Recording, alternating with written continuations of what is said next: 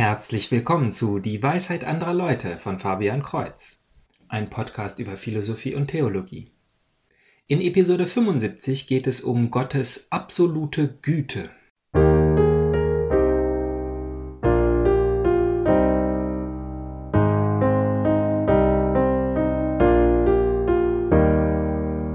Nach Gottes absoluter Macht in der letzten Episode geht es diesmal um ein zweites Absolutum, Diesmal steht dagegen kein Paradoxon, sondern unsere eigene Moral. Die jüdische und die islamische, aber ganz besonders die christliche Lehre besagt eindeutig, dass Gott absolut gut ist, das heißt, dass all seine Entscheidungen moralisch richtig sind. Natürlich fordert diese extreme Aussage jeden Skeptiker heraus, einfache Gegenbeispiele zu finden. Wir schauen in die Bibel und sehen, wie Gott im Alten Testament die Auslöschung von Völkern befiehlt und sogar straft, wenn jemand am Leben gelassen wird. Doch gegen diese rein emotionale Aussage antworten die Christen, dass auch dies letztlich die bessere Lösung war. Und wenn der Skeptiker auch sich selber gegenüber skeptisch genug ist, muss er einsehen, dass wir nicht beweisen können, dass eine andere Lösung zu weniger Leid oder weniger Toten geführt hätte. Aber es ist gefährlich. Jemandem einfach immer Recht zu geben, aus Prinzip, ist eine ganz ungesunde Voreingenommenheit. Wir sehen die polarisierten USA, in denen es haufenweise Leute auf beiden Seiten gibt, die jede Aktion ihrer eigenen Partei rechtfertigen.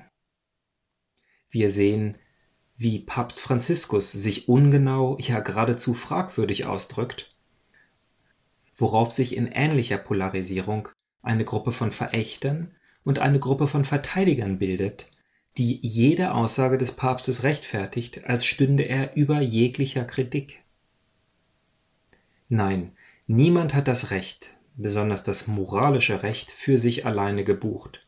Und viele Beispiele in der Menschheitsgeschichte haben uns die Gefahren gezeigt, wenn einer Person unvoreingenommen Recht gegeben wird. Nein, es sind in erster Linie gar nicht die Personen, denen immer Recht gegeben wird, sondern die Idee, die sie verkörpern. Der Kommunismus klingt zum Beispiel so vernünftig und so gutherzig, dass es immer wieder neue Versuche gibt, das kommunistische Utopia zu schaffen, egal wie oft es katastrophal schiefgelaufen ist. Die Idee selber kann immer wieder gerechtfertigt werden, denn jeder fehlgeschlagene Versuch war halt nicht ganz richtig durchgeführt. Das ist gefährlich. Aber zu dieser Intuition, dass es keine Person oder Idee gibt, die Maßstab für Gut und Böse sein kann, sagt die Bibel eindeutig, ja, genau. Die ganze Geschichte fängt ja fast damit an, dass Adam und Eva sich selbst das Recht nehmen zu entscheiden, was richtig und falsch ist, was gut und was böse ist. Die Geschichte des Alten Testaments ist eben gerade deshalb so brutal, weil sie erzählt, wie die Menschen ihrer eigenen Bestimmung von Gut und Schlecht folgen. Das Problem ist aber nicht, dass unmündige Massen einem bösen Anführer folgen, sondern dass jeder Mensch es in sich trägt, das Böse als die richtige Wahl zu sehen, wenn die Versuchung groß genug ist. Wir bilden uns nur zeitweise ein, ach so gut zu sein, wenn wir bei einer Sache nicht in Versuchung geführt werden, wenn die Entscheidung für das wahrhaft Gute so offensichtlich ist. In einer Welt des Überflusses freigiebig zu sein, ist keine große Leistung. Aber um das Ganze von einem philosophischen Blickwinkel zu betrachten, schlage ich verschiedene Möglichkeiten vor. Erste Möglichkeit, es gibt kein absolutes Gut keinen endgültigen Maßstab für die Moral. Insbesondere die Atheisten des 19. und 20. Jahrhunderts hatten diese Sichtweise. Für Nietzsche bestimmt der Wille zur Macht, was das Richtige ist. Es ist eine abgewandelte Form von der Stärkere hat Recht. In dem Fall gibt es nicht viel zu diskutieren. Wie kann man einem Faschisten beweisen, dass er Unrecht tut, wenn er Recht ganz einfach anders definiert als ich? Zweite Möglichkeit. Alles ist relativ, doch einige Dinge sind so weit in eine Richtung, dass man sie fast als Absolutum behandeln kann. Diese Sichtweise ist heute sehr beliebt, weil sie einem alles offen hält. Einige Sachen sind offensichtlich in ihrer Moral. Rassismus und Diskriminierung sind immer moralisch völlig falsch. Dies ist so absolut, dass darüber nicht diskutiert wird. Und Leute, die es anders sehen, sind unveränderbar böse. Es ermöglicht uns, wie die Pharisäer, in einigen Dingen moralisch über anderen zu stehen und sie als moralisch verkommen zu verurteilen. Doch auf der anderen Seite wird jede alltägliche traditionelle Moral als einschränkend abgelehnt. Wenn jemand sein Leben mit Drogen zerstören will oder sexuelle Praktiken verübt, die der offensichtlichen Natur des Körpers widersprechen, dann darf darüber kein moralisches Urteil gefällt werden. Wer weiß, vielleicht ist Selbstmord ja das Richtige für den anderen.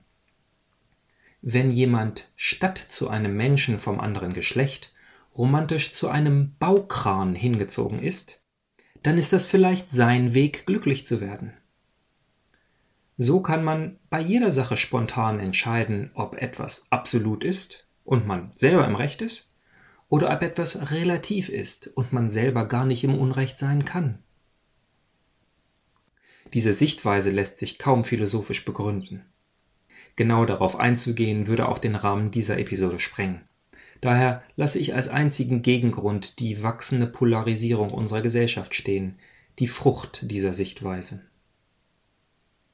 Kommen wir also zur Möglichkeit 3.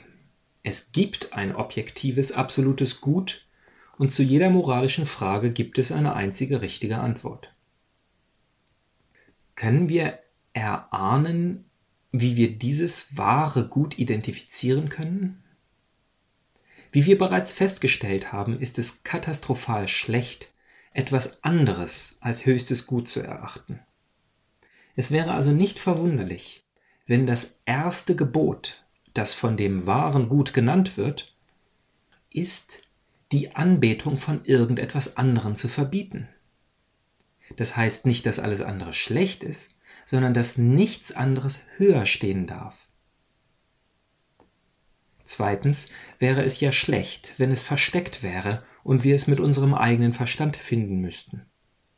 Das würde bedeuten, dass die Intelligenz ja im Durchschnitt moralisch besser wäre als das einfache Volk. Nun, es gibt eine Menge Philosophen, Humanisten und Philanthropen, die zu dem Schluss gekommen sind, dass sie durch ihre fantastisch klugen Gedanken die Natur der Moral verstanden haben und über anderen Menschen stehen. Ich dagegen würde mich nicht wundern, wenn das wahre Gut, das ja überhaupt nicht menschlich verständlich ist, sich für unseren Vorteil offenbart hat, sowohl in Worten als auch in Ereignissen und in ganz spezifischen Aktionen. Wenn also die Fülle dieses Absolutums für, zu groß für unseren Verstand ist, dann würde ich erwarten, dass es sich durch eine ganz konkrete Inkarnation auf der Welt zeigt, so wie ein Vater seinen Sohn schicken kann, um sein Anliegen klarzumachen. Dieser Sohn würde konsequenterweise direkt sagen, dass er gekommen ist, um uns den Vater zu zeigen.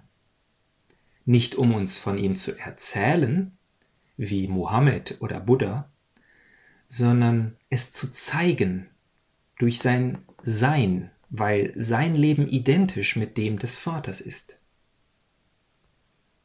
Identität ist heute mein wichtigster Punkt, denn sie ist auch Dogma der katholischen Kirche.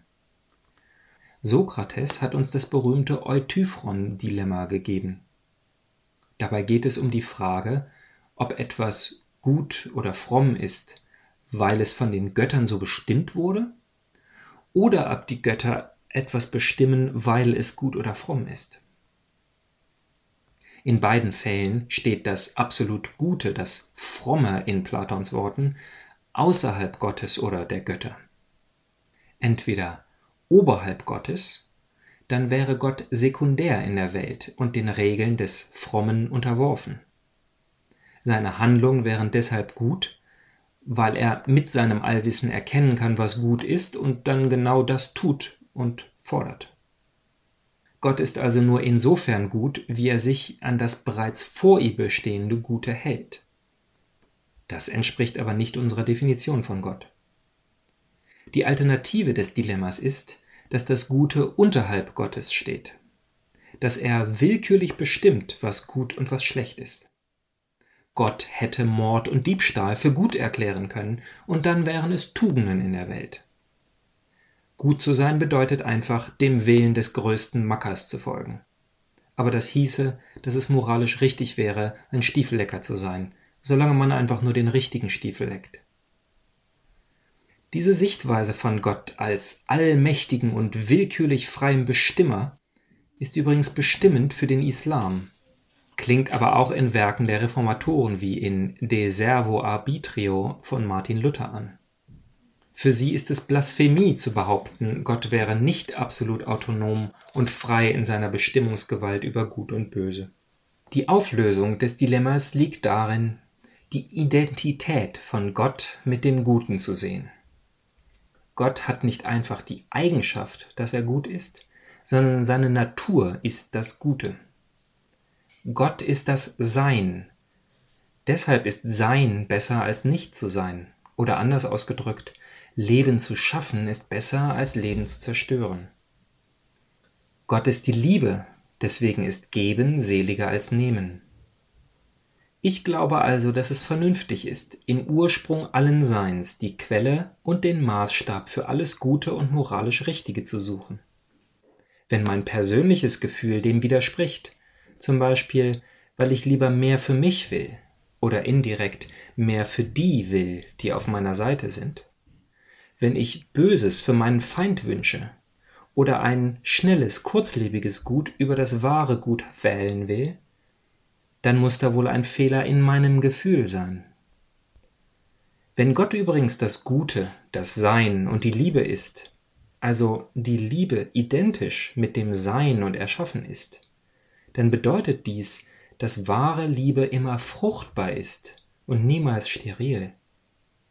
Der liebende Mensch will also entweder spiritueller Vater oder Mutter sein und geistiges Leben schaffen, oder in der heiligen Ehe neues biologisches Leben schaffen und ernähren. Welches davon wollen Sie, lieber Zuhörer? Schreiben Sie es mir unter dwal@fabian-kreuz.de. Kreuz mit TZ. Also bis zum nächsten Mal. Gottes Segen.